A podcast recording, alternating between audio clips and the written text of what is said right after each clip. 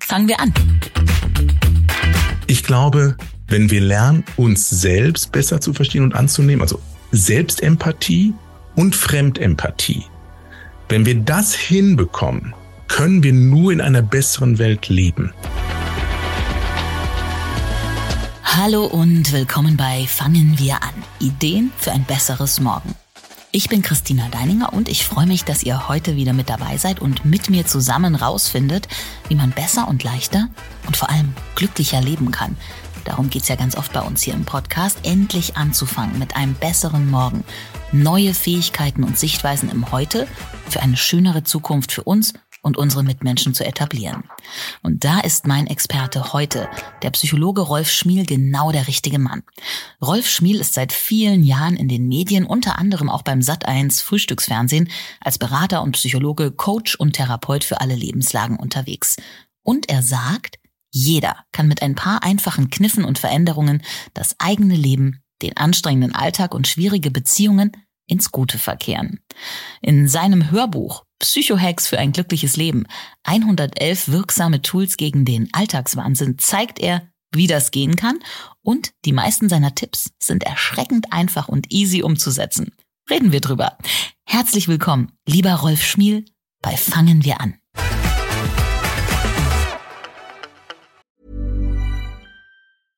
I'm Sandra, and I'm just the professional your small business was looking for. But you didn't hire me because you didn't use LinkedIn jobs. LinkedIn has professionals you can't find anywhere else, including those who aren't actively looking for a new job but might be open to the perfect role, like me. In a given month, over 70% of LinkedIn users don't visit other leading job sites. So if you're not looking on LinkedIn, you'll miss out on great candidates like Sandra. Start hiring professionals like a professional. Post your free job on linkedin.com/people today. Hallo Christina. Die erste Frage, Rolf. Welchen kleinen Psychohack hast du heute schon selber umgesetzt? Oder muss so ein Profi wie du gar nicht mehr auf Hacks setzen und hat sein Leben total im Griff? Naja, diese Hacks gehen bei mir eher in den Alltag so über. Das heißt, dass ich ganz viele kleine Techniken bewusst und manchmal auch unbewusst nutze, um besser durch die Zeit zu kommen. Und ein Hack, der ist ja auch aus meinem Hörbuch, äh, ist tatsächlich der Wow Wow Walk auch ohne Wow Wow. Bei mir aber mit Wow Wow. Das heißt, unsere Hündin Frieda, eine gerettete Seele aus einem äh, aus einer Tötungsstation, der kleine Hund, äh, so eine Pudelmischling, äh, mit dem war ich schon heute mehrfach draußen und das ist wirklich für mich unter anderem ein Psychohack, der super funktioniert. Regelmäßig raus an die frische Luft, rein in die Bewegung und dann werde ich eine Menge der Belastung, die ich mit mir mittrage, ganz schnell wieder los. Und der Hack in dem Fall ist ja, dass man eben auch ohne Hund rausgeht. Man stellt sich einfach vor. Genauso, man geht einfach genauso regelmäßig raus, so wie es ja auch den Psychohack gibt, die Raucherpause für Nichtraucher. Das heißt also, dass man in bestimmten Situationen, wenn Situationen einfach zu stressig werden, genauso wie es Raucher sich erlauben, einfach aufzustehen. Sei es vom Tisch beim gemeinsamen Familiendinner oder am Arbeitsplatz an die frische Luft, tief ein und wieder ausatmen, ganz ohne Nikotin. Dann ist es auch gesundheitsfördernd und stabilisiert die Seele. Psychohack muss man vielleicht ganz kurz noch erklären. Ist ja so eine Wortkreation von dir, ähm, analog zum Lifehack. Äh, ist eigentlich fast dasselbe, oder? Der Lifehack kümmert sich tatsächlich um so klassische technische Sachen. Also wie öffne ich eine Bierflasche mit einem Luftballon? Wie kann man, weiß ich nicht, mit einer Stecknadel eine Tür, was auch immer. So. Und davon gibt's ganz, ganz viele. Also clevere Methoden, Alltagssituationen zu lösen, meistens gegenständlicher Art. Und ich habe angefangen zu gucken, wie können wir seelische Herausforderungen lösen, aber auch auf einer sehr konkreten Art, weil ganz viele Ideen, die sonst so in der ja, Ratgeberliteratur gibt, sind immer so allgemein und du verstehst hinterher immer noch nicht, was soll ich denn jetzt konkret machen? Und deshalb hier ist mir auf zur Aufgabe gemacht, in meinem Hörbuch ganz viele von diesen Ideen sind nämlich 111 zu sammeln. Was kann ich konkret tun, um bestimmte Probleme zu lösen? Und ich habe es durchgehört und mir zuerst vorher gedacht, hm, okay, jetzt muss ich in Anführungsstrichen dieses Psychohack-Hörbuch hören. Jetzt ähm, mir geht's doch eigentlich gut. Ich komme doch wunderbar klar. Aber ich muss dir wirklich sagen, ich habe wirklich bei 99 Prozent der Hacks gedacht, na klar, super, setze ich sofort um, dass ich nicht da schon von allein drauf gekommen bin. So geht's wahrscheinlich vielen Leuten, die du mit deinen Psycho-Hacks überraschst. Ich glaube einfach, das Gelungene an den Psycho-Hacks ist, es schließt an Alltagserfahrung an, die wir alle haben, die uns vertraut sind, die wir aber nicht oft genug nutzen. So, und diese Psycho-Hacks sensibilisieren dafür, hey, es gibt eine Lösung. Und viele dieser Lösungen hast du vielleicht auch schon mal ausprobiert, aber du hast sie vergessen. Und die wieder ins Bewusstsein zu holen, das hilft wirklich ganz viel. Und deshalb freut es mich auch, dass das Buch, auf dem das Hörbuch ja entstanden ist, auch zu Recht ein Spiegel Bestseller geworden ist, weil er vor allem von der Mund-zu-Mund-Propaganda lebte, so nach der Art, ey, da gibt's was, das gibt echte Antworten. Ja, und es, es, es hilft viel und ich kriege auch immer wieder so Rückmeldungen, sei es über Instagram oder Facebook, hey, ich habe deine Hacks ausprobiert und sie hatten, obwohl sie so einfach waren, echt lebensverändernde Wirkung. Ist das so ein bisschen dass das auch so erfolgreich ist, auch der Zeit geschuldet? Leben wir in so einer Zeit, wo der Alltag ja uns äh, mit seinen ja vielen vielen Tücken schon ein bisschen überfordert oder war das schon immer so? Hat die Menschheit wahrscheinlich schon immer Psychohacks benutzt? Also jetzt müssen wir einmal ganz kurz leider, leider ernst werden. Also ich habe ja extra mhm. diese Psychohex entwickelt, um ein leichtfüßiges Gegengewicht zu den belastenden Herausforderungen unserer Zeit mitzubringen. Und tatsächlich leben wir im Moment in der psychisch am meist belasteten Situation. Jetzt sagen alle andere, ähm, Weltkrieg war viel belastender. Sicherlich, aber die Menschen waren nicht unter unter einer ganz anderen Vorzeichen. Wir haben hier optimalen Wohlstand und sind trotzdem so gestresst wie noch nie. Noch nie waren so viele Deutsche psychisch krank. Jeder dritte Deutsche, jeder dritte Deutsche ist akut psychisch erkrankt. Dazu gehören depressive Verstimmungen, dazu gehören Angststörungen, dazu gehören Probleme mit Drogen, viele andere Facetten. Und wenn man sich das bewusst macht, du bist in einem Raum oder stehst an der Kasse mit zwei anderen Leuten, wenn es dir selber gut geht, ist dir klar, ein von den anderen beiden hat gerade ein echtes Problem. Und die Herausforderung, mit der wir da rauskommen eigentlich, ist ein achtsames, entschleunigtes Leben, was alle vorschlagen, was aber keiner macht. So. Und da kommt die Psychohex, die helfen im ersten Moment zu zeigen, hey, du kriegst den Kopf so ein bisschen über Wasser. Und vielleicht kriegst du auch schon die Brust leicht raus. Und wenn diese Erfahrung da ist, dann fängt der ein oder andere an, vielleicht sich deutlich besser zu hinterfragen und Dinge konkret anders zu machen, nicht nur Kleinigkeiten. Du bist ja aber auch Psychologe und Therapeut. Ähm, kann denn jeder mit den Hacks gut durchkommen oder gibt's da auch Grenzen? Also die Frage impliziert es schon. Eine Psychotherapie für jemand, der wirklich psychisch krank ist, ähm, ersetzen die Psychohacks natürlich nicht. Natürlich nicht. Also es ist, glaube ich, auch der erste oder zweite Satz, den ich im Hörbuch spreche. So ein Disclaimer würde man das auf äh, äh Englisch oder Amerikanisch nennen. Psychohacks ersetzen in keiner Art und Weise eine Therapie, sondern der Untertitel ist ja auch für den Alltagswahnsinn. Also für alle die, die noch nicht ins tiefe Emotionsloch gefallen sind, sondern so am Rand stehen und da so reingucken und denken, uh, ist ja langsam ein bisschen kippelig, was kann ich tun? Und an die richten sich die Psychohacks. Und auch nicht jeder von den 111 funktioniert für jeden. Es ist mehr wie so ein Buffet. Hörst dir an, überleg, was passt zu mir und dann nutze es. Ja, es umfasst ja wirklich so viele Themen. Eben alles, was uns im Alltag tagtäglich begegnet. Du äh, schreibst ja auch davon, dass dir oft der Vorwurf gemacht wird, dass du so ein gute Laune Onkel bist. Du bist ja auch im Frühstücksfernsehen, du strahlst morgens früh um sechs da schon ähm, in die Kameras und ähm, du wüsstest gar nicht, was echte Krisen sind, aber das kann man, glaube ich, klarstellen. Krisen macht jeder durch, auch du. Gibt es einen Unterschied? Es gibt ja so Menschen, wie du, die strahlen, obwohl sie schon vieles durchgemacht haben und andere, die jammern, obwohl es objektiv betrachtet vielleicht gar nicht so schlimm ist. Kann jeder das verändern oder ist das eine Veranlagung?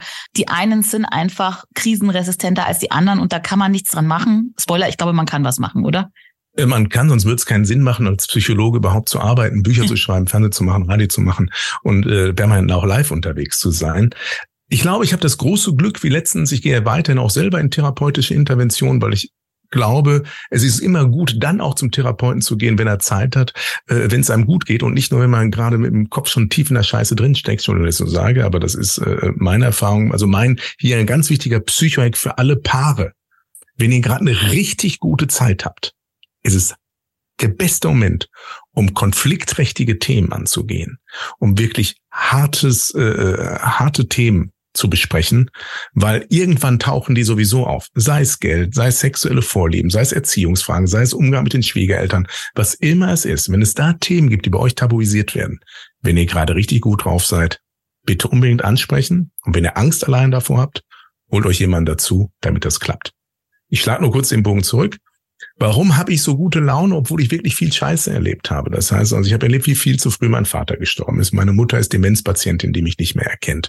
Ähm, wir selber als Familie haben zwei unserer Kinder sind tot zur Welt gekommen. Bei mir wurde eine tödliche Krebskrankheit prognostiziert, die sich aber als Fehldiagnose herausgestellt hat. Ich weiß, wie es ist, nicht mehr zu wissen, wie man die Miete zahlt, weil ich mich selber durch Verschulden fast in eine Insolvenz als junger Mann getrieben habe. Und ich könnte so weitermachen, weil ich Tag täglich in den letzten Jahren immer wieder Herausforderungen unterschiedlicher Art meistern musste. Und ein Grund, warum ich das so gut hinkriege, ist, jetzt verrate ich was ganz Geheimes hier, persönliches, steht nicht im Buch, kommt noch nicht im Buch, ich bin früh gestört. Das heißt, ich habe sehr früh, ich wurde aufgrund von einer Hautkrankheit, bin ich nicht bei meiner Mama aufgewachsen in den ersten paar Monaten, äh, wo es muss, sondern musste steril im Krankenhaus liegen. Und dadurch habe ich sehr, sehr, sehr früh Resilienz Fähigkeiten entwickelt, weil ich sonst wahrscheinlich durchgedreht wäre oder was auch immer. Und frühe Resilienz hilft es, souveräner mit Belastungen, die später kommen, umzugehen. Manche haben das Pech, sie haben immer eine gute Zeit gehabt und plötzlich wird's blöd und dann musst du es lernen, damit umzugehen. Manchmal brauchst du ein bisschen. Mit Psychohex kann man es probieren. Ähm, Stichwort Krise. Du beschreibst ja auch, dass du sogar einen äh, Krisenworkshop mal mit mehreren Menschen gegeben hast. Was war denn äh, das? Eine Woche mit vier Menschen, das äh, beschreibst du ziemlich ausführlich. Das, das ist für mich einfach die, die, die Simulation von Herausforderungen. Also jeder hat ja so völlig unterschiedliche Felder. Also es gibt den einen Hochdisziplinierten, der einem erklärt, ich verstehe gar nicht, warum Leute Probleme mit ihrem Gewicht haben, ich habe alles im Griff. Ja, so. das kenne ich auch. Ja. Bis sie dann einfach mal in Begegnung mit anderen kommen und du siehst, ja, der hat seinen Körper im Griff. Der kann morgens super nur Müsli essen und abends kann der aufs Bier verzichten.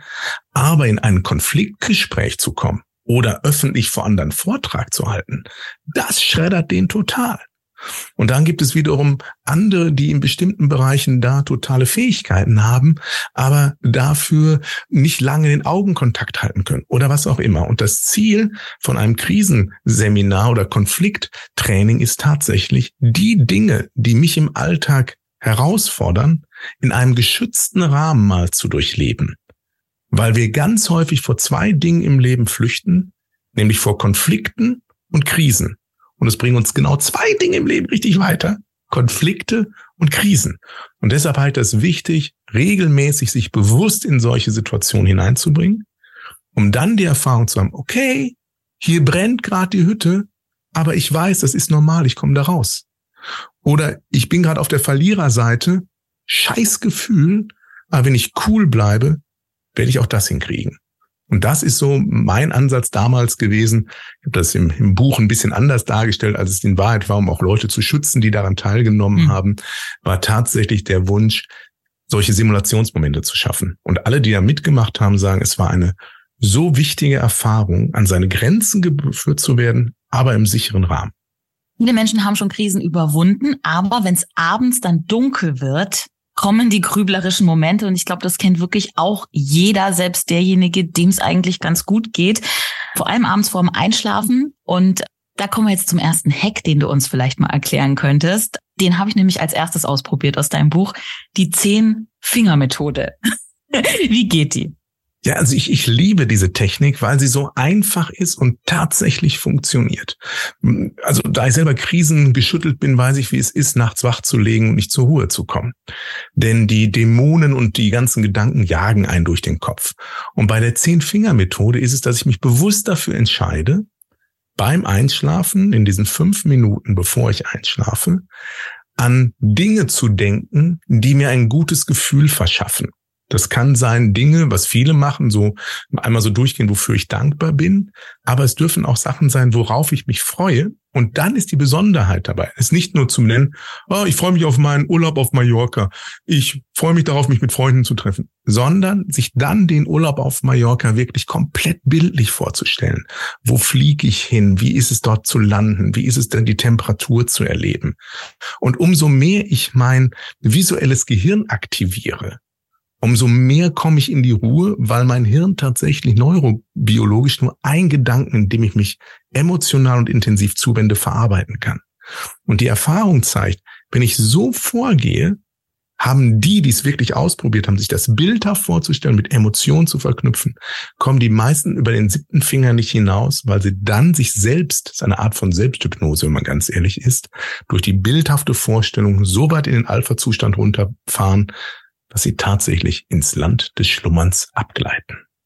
Wunderbar. Also es funktioniert, kann ich wirklich bestätigen. Wenn man dann schläft und morgens aufwacht, gibt's aber oft auch eine ähnliche Situation. Man wacht auf, der Wecker klingelt, am liebsten möchte ich die Decke über dem Kopf ziehen, ähm, vielleicht unangenehme Kollegen oder irgendein Arzttermin, der ansteht.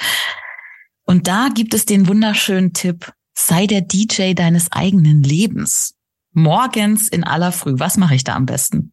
Ja, der, die Geschichte, damit man versteht, dass diese, dass diese, diese DJ-Technik der eigenen Emotionen wirklich funktioniert, ist von einer guten Bekannten von mir, die leider querschnittsgelähmt im Rollstuhl sitzt. Und die aber auch morgens halt wach wird und dann feststellt, oh, heute ist kein guter Morgen. Die Schmerzen sind da, die Sorgen sind da. Und dann stellt sie sich halt vor, sie sitzt an so einem DJ-Pult und dreht an den einzelnen Knöpfen, an den Knöpfen der, der Dankbarkeit, an den Knöpfen der Zuversicht, an den Knöpfen der Freude und denkt sich auch zu jedem dieser einzelnen Aspekte immer was aus, bis das Gefühl steigt. So, und, äh, und man kann tatsächlich sich sehr gut in emotionale Zustände hineinbringen, wenn man vielleicht sagt, das ist mir zu theoretisch, Hey, wer verbietet dir denn morgens, dir die Kopfhörer aufzumachen und gute Laune Musik zu hören? Wer verbietet dir morgens schon einen lustigen Podcast zu hören oder ähnliches? Das heißt, wir sind verantwortlich für unsere Emotionen. Auch ich habe schlicht Tage, auch ich bin mal mies drauf, aber ich habe eine Verantwortung meiner Familie gegenüber. Ich habe eine Verantwortung meiner Mitarbeiter gegenüber.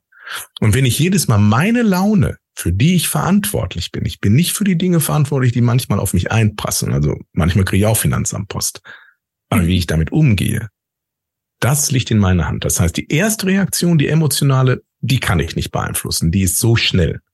Aber ob die mich runterzieht oder ob ich damit besser umgehe, das liegt in meiner Hand. Und das kann mit solchem bewussten Umgang mit Emotionssteuerung tatsächlich lernen.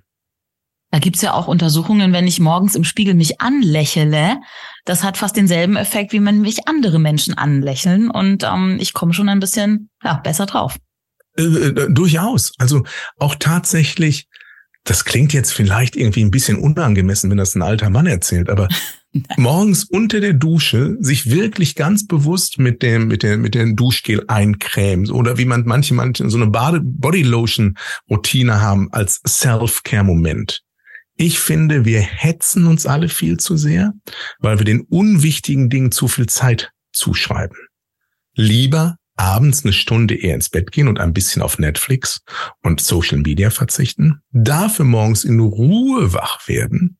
Und wie es ein geschätzter Kollege von mir sagt, er hat sich als persönliche Resilienztechnik angewohnt, wenn er morgens ins Büro kommt, kommt er als erstes eine Stunde extra eher um alles wie in Zeitlupe zu machen, sich ganz viel Zeit zu lassen, nie gehetzt zu sein. Weil wenn er in dieser Ruhe mit sich ist, ist er in einem guten Zustand. Und nur in diesem guten Zustand treffen wir gute Entscheidungen. Also fahr dich mal bewusst runter und setz uns Stop. Und wenn du sagst, dafür habe ich keine Zeit, check bitte jetzt direkt, liebe Hörerin, liebe Hörer, deine Bildschirmzeit auf deinem Smartphone. Uh. Und wenn du die halbierst, wirst du plötzlich Lebensenergie und Lebenszeit haben, wo du denkst, ach du Scheiße, wie viel Zeit habe ich in den letzten Monaten denn so verdattelt? Ja, das ist ein guter Tipp, den glaube ich jeder kennt, aber man muss ihn sich immer mal wieder ins Gedächtnis rufen. Ähm, du hast es vorhin schon kurz angesprochen, das Thema Partnerschaft. Das nimmt bei dir auch einen äh, großen äh, Stellenwert ein bei den Psycho-Hacks und ähm, da müssen wir auf jeden Fall auch noch ein paar rauspicken. Du hast vorhin schon gesagt, am besten zur Paartherapie gehen, bevor es richtig knallt. Ist ja auch immer so analog zum Auto. Lieber regelmäßig zum Check-up, bevor man dann irgendwann auf der Autobahn stehen bleibt. Ein wunderbarer Hack, der mir tatsächlich auch äh, letztens beim Instagram-Scrollen begegnet ist, ist, also da sah ich dich plötzlich, die Kommunikationskerze. Also nicht Kommunionskerze, sondern Kommunikationskerze. Könntest du den bitte mal für uns erklären? Den, den fand ich ziemlich einleuchtend. Die Kommunikationskerze, ja, ich liebe diesen Hack, weil eine richtig fette Kerze kann Ehen und Partnerschaften retten. Sogar auch Geschäftsbeziehungen, wenn man es clever einsetzt. Was hat es mit dieser Kommunikationskerze auf sich? Es ist eine asiatische Tradition, äh, die man mir mal äh, erzählt hat. Irgendwann habe ich gehört, in der Eifel machen das manche auch. Da kriegen Paare nicht zur Kommunion, sondern zur Hochzeit eine Kerze geschenkt. Und diese Kerze soll man nutzen, wenn mal ein heißes Eisen ansteht oder ein Konfliktgespräch dass man nicht sagt, ey Schatz, lass uns mal reden und sich zwischen Tür und Angel trifft, sondern zum Gespräch an dieser Kerze verabredet. Und dann passieren verschiedenste wunderbare Dinge, die zu deutlich besseren Gesprächen führt.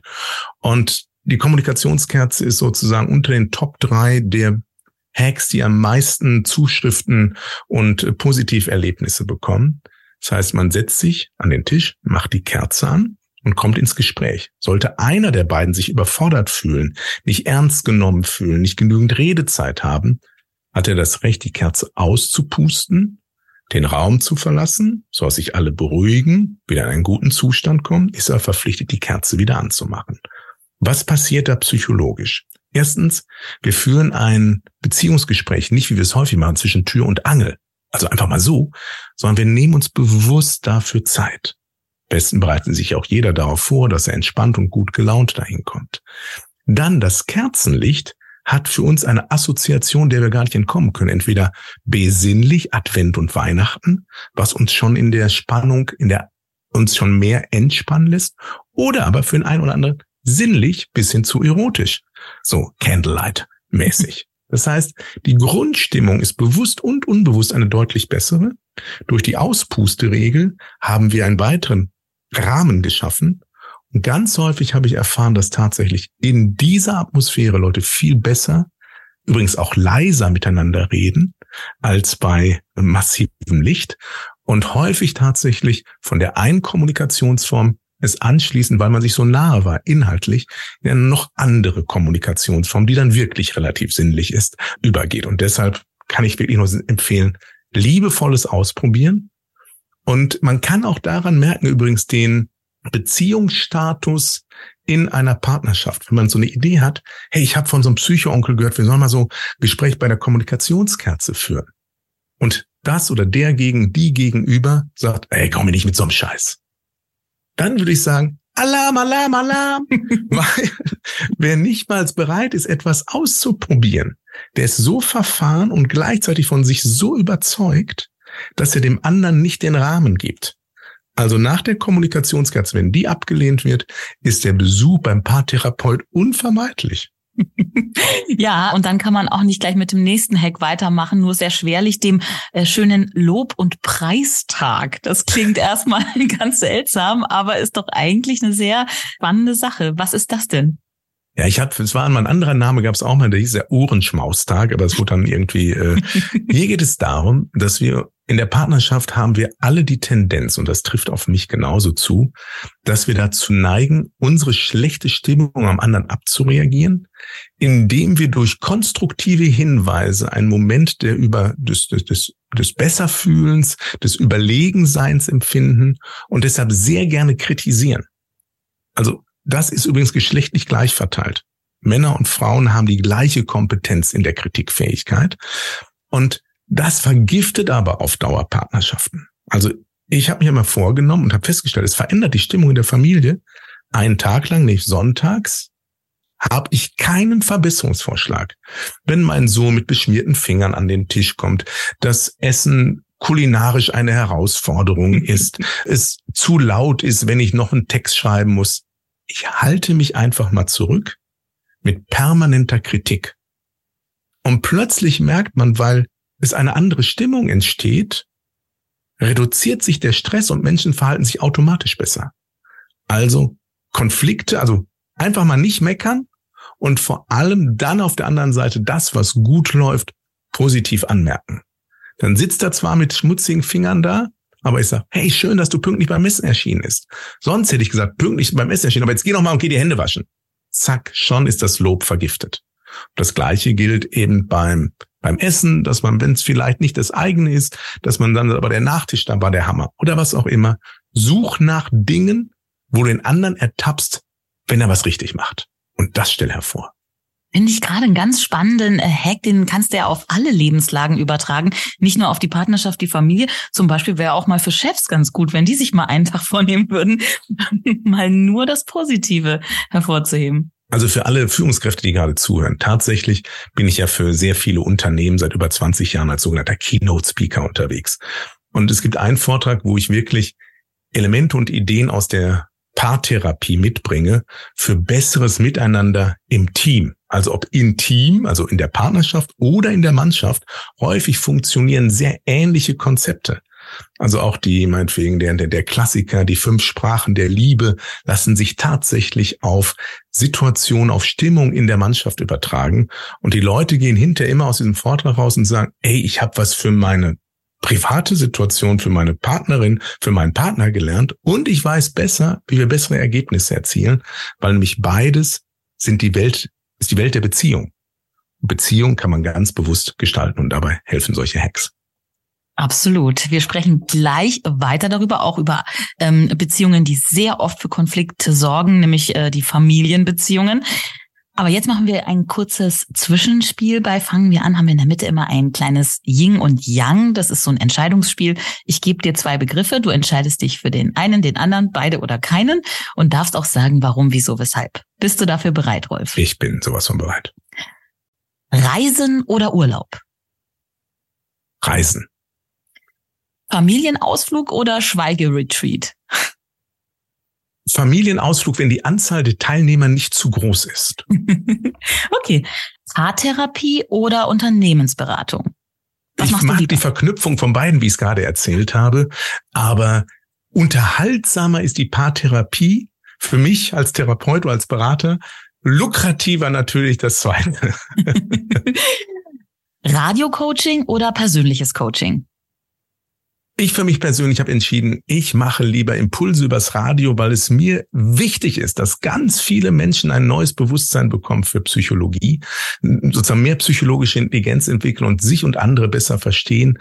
Das heißt, in die Tiefe funktioniert es natürlich nur individuell, aber ich möchte möglichst viel erreichen und deshalb stehe ich regelmäßig früh morgens auf, um entsprechende Impulse in, in den Äther zu sprechen in den Äther, ja, auch im Fernsehen. Und wenn du jetzt die Wahl hättest, das nächste Paar, Frühstücksfernsehen oder Abendtalkshow, was käme äh, dir sozusagen besser in den Biorhythmus? Also ich mache, ich liebe die Frühstücksfernsehen Family. Also das kann sich keiner vorstellen. Diesen, diese Sendung gibt es seit 35 Jahren. Und es ist ein so homogenes, gewachsenes Team, die zu Recht Europas erfolgreichste äh, Morning immer noch sind, äh, die Kollegen und Kolleginnen von Sat 1. Und es würde sich jetzt anfühlen, wie einer echten Familie in den Rücken zu fallen zu sagen, nee, ich mache lieber abends. Abends ist auch schön, aber für die stehe ich echt gerne früh auf. Schön, merkt man auch. Hacks ausdenken oder Hacks anwenden? Es ist ein Prozess in der Reihenfolge. Also man musste sich ja erst ausdenken, aber ich nutze ganz viel und probiere auch ganz viel von Kolleginnen und Kollegen aus, weil ich tatsächlich glaube, wir werden nur besser, wenn wir Dinge entdecken. Also deshalb war ich auch vorhin fürs Reisen, weil Urlaub klingt so immer jedes Jahr nach Sylt oder Cuxhaven oder Mallorca. Und ich will möglichst viele Menschen und Gelegenheit haben, unterschiedliche Kulturen zu entdecken, weil mit jeder Begegnung mit Menschen wachse ich in meiner psychologischen Kompetenz und ich liebe das zu sehr. Ja, das merkt man. Und das nächste Paar ist eigentlich, ja, ähm, ich muss es gar nicht fragen, Glas halb voll oder Glas halb leer? Ich weiß gar nicht, was dieses halb leer sein soll. ja, ja, ähm, das war schon das Yin und Yang. Vielen Dank. Ähm, gibt es, was gibt es denn mehr? Gibt es mehr Glas voll Menschen oder Glas halb leer Menschen? Was ist deine Erfahrung? Also ich glaube, wenn man ganz ehrlich hinschaut, diese klassische Unterteilung, die ganz viele lieben, dass man Menschen in so Schubladen steckt, hm. die ist nur bedingt gegeben. Also ich kenne Menschen, die mit einem völlig unbegründeten Optimismus privat durch die Zeit unterwegs sind, äh, aber im beruflichen so pessimistisch sind und eben auch umgekehrt. Ähm, dann, also ich würde einfach mal sagen, wir haben eine klassische gausche Normalverteilung. Wir haben 20 Prozent von krankhaften Optimisten und krankhaften Pessimisten und die 60 Prozent in der Mitte sind immer wieder wechselnd, je nach Gusto und vor allem nach Stimmungslage. Und deshalb hier, das ist kein Psychohack, der in dieser Ausführlichkeit im Hörbuch vorkommt, aber hier als Bonus, das Wichtigste, mit dem Wichtigste im Leben ist, sich selber in einen guten Zustand zu versetzen. Damit meine ich nicht, sich abends mit, mit drei Gin Tonics sich schön einzuballern, sondern tatsächlich ohne Drogen, ohne Stimulantien von außen, ohne dass auch ein anderer Mensch da ist, sondern sich selber in einen emotional gefestigten Zustand zu bringen. Weil nur wenn wir in einem guten Zustand sind, treffen wir gute Entscheidungen, sind wir gute Eltern, sind wir gute Kolleginnen. Und das würde ich mir mehr wünschen, dass jeder, bevor er sich über den anderen aufregt, erstmal hinschaut, in welchem Zustand rege ich mich gerade auf? War ich vorher in einem guten oder war ich vorher schon angespannt? Und wenn ich vorher schon angespannt war, weiß ich, wer die Verantwortung hat. Nämlich ich selbst. Ja, dabei endet es irgendwie immer.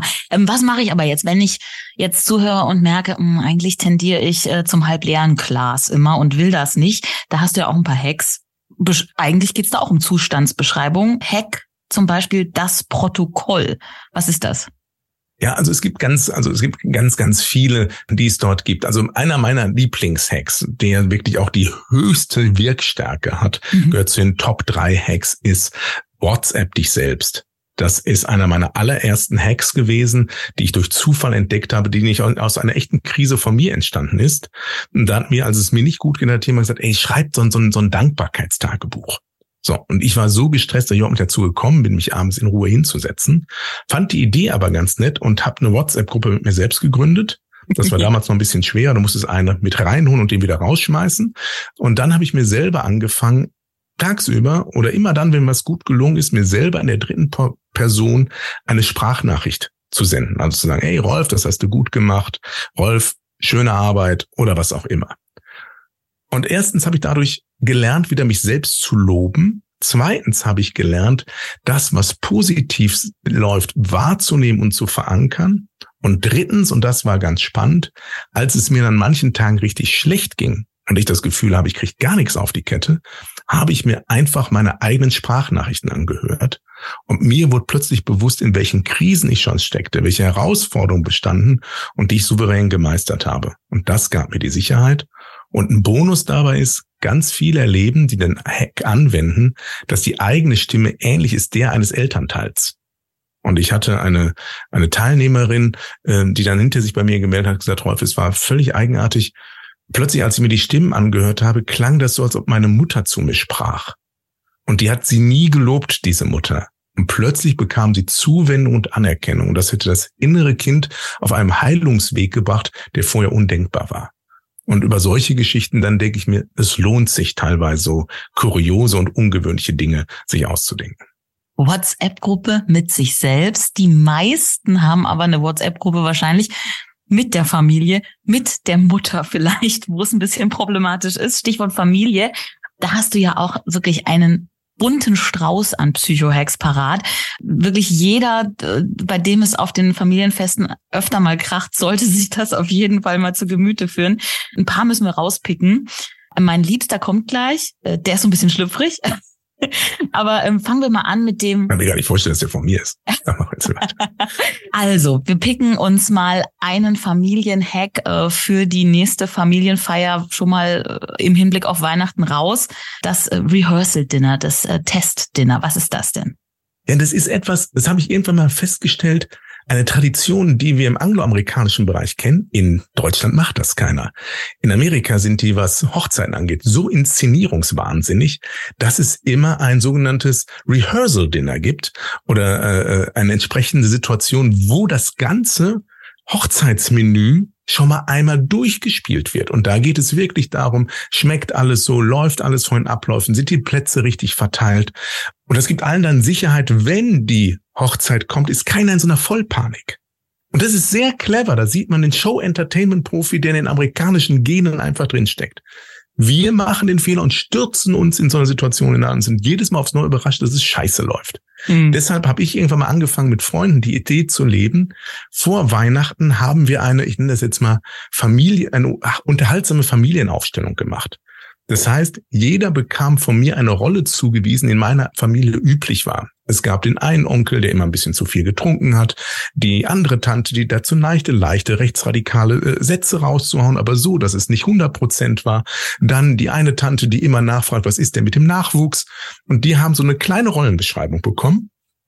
Und dann haben wir es gespielt und es war so nah an der Realität, weil sich jeder diesen Typus so vorstellen konnte, dass ich dann in dem Erleben mit meiner Partnerin dieses Settings Muster erkannt haben und gelernt habe, auf bestimmte Dinge besser zu reagieren. Und wenn man dann in der echten Situation sitzt, hat man das Gefühl, man ist umgeben von Schauspielern, die sich wirklich an ein vorhersehbares Skript halten.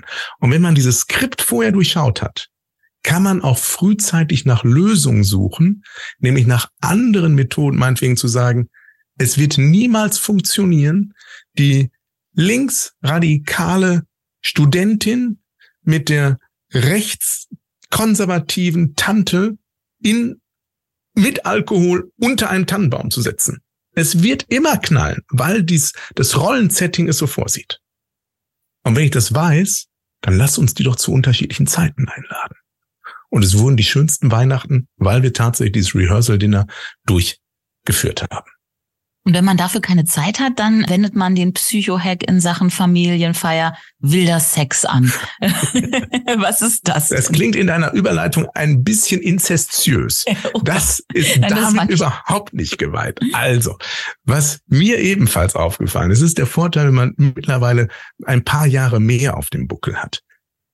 Mir haben Familienfeiern wenig angetan, das ist die Theorie des guten Zustands, wenn ich kurz vorher also rechtzeitig noch wer die Hose zugekriegt habe, äh, kurz vorher guten, erfüllende Intimität hatte. Dann ist man, und das ist auch äh, wissenschaftlich nachgewiesen, auf einem hormonellen Cocktail-Level der körperlichen Entspanntheit und der Euphorie. Und in diesem Setting können die blödesten Sätze rausgehauen werden und du lächelst es weg, ohne vorher gekifft haben zu müssen. Das heißt also, es ist, der Körper hat die Fähigkeit, uns mit körpereigenen Drogen zu versorgen, wenn wir dafür die richtigen, im wahrsten Sinne des Wortes, Techniken nutzen. Das heißt, sich wirklich liebevoll übereinander herfallen, natürlich nur mit im Konsens, bitte nicht falsch verstehen, um dann, wenn stressige Situationen kommen, einfach die Welt wegrechnen zu können.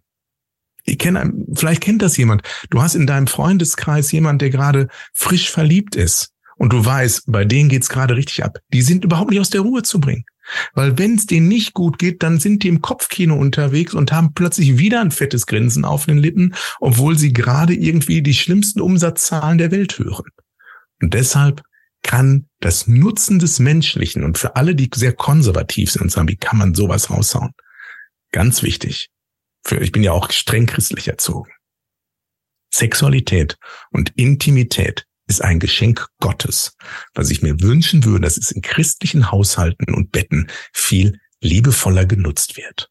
Wunderschön, fast schon ein Schlusswort. Wir sind auch schon fast am Ende angekommen und ich finde, man kann es echt gut zusammenfassen. Vielleicht so, der Kern aller Zufriedenheit, der Schritt zu mehr Lebensglück ist so ein bisschen mehr Reflexion, Bewusstwerdung, Kreativität und vor allem auch gelebter Perspektivwechsel dann und wann, oder? Äh, absolut, das ist eine sehr, sehr schöne Zusammenfassung. Aber genau an dieser Zusammenfassung, die inhaltlich perfekt ist, scheitern die meisten Ratgeber. Weil dann denkst du, aber wie mache ich jetzt den Perspektivwechsel? Aber wie kriege ich jetzt Reflexion in meinen Alltag hinein? Und genau dafür, an dieser Schnittstelle, da sind die Psychohacks entstanden. Das Buch richtet sich übrigens nicht an Pseudo-Intellektuelle, die immer noch eine wissenschaftliche Studie mehr haben wollen und ähnliches, sondern hier ist es wirklich Handwerkszeug. Handwerkszeug, das sind, ist ein Buffet voller Power Snacks, die wirklich wirken. Basierend auf den von dir zu Recht optimal zusammengefassten Prinzipien, aber es darf bei Prinzipien nicht bleiben, weil ich kenne so viele sehr belesene Menschen, die trotzdem mit einer miesen Laune durch die Gegend laufen. Buch lesen, Psychohex, Hörbuch hören, Psychohex und umsetzen. Weil das ist das Entscheidende am Hack, das Machen. Und wer was macht, bei dem verändert sich auch was. Das ist wirklich schon wieder fast ein Schlusswort. Ich muss dich aber noch nach deiner Vision fragen, wie die Welt aussehen könnte, wenn das alles sozusagen gemacht werden würde, wenn die Menschen mal in die Bringe kommen? Oder was ist deine Vision für ein mental, für eine mental gesündere Welt? Mental gesehen, global gesehen? Hast du da vielleicht irgendwas? Ja, natürlich. Also es ist das, ähm, also ich fühle mich da in der, der Tradition Marshall Rosenbergs verpflichtet, der Meister der gewaltfreien Kommunikation. Das Wort ist einfach nur Kacke, äh, weil es irgendwie so, so, so sperrig ist, auf jeden Fall auf Deutsch. Ich glaube, wenn wir lernen, uns selbst besser zu verstehen und anzunehmen, also Selbstempathie und Fremdempathie, wenn wir das hinbekommen, können wir nur in einer besseren Welt leben.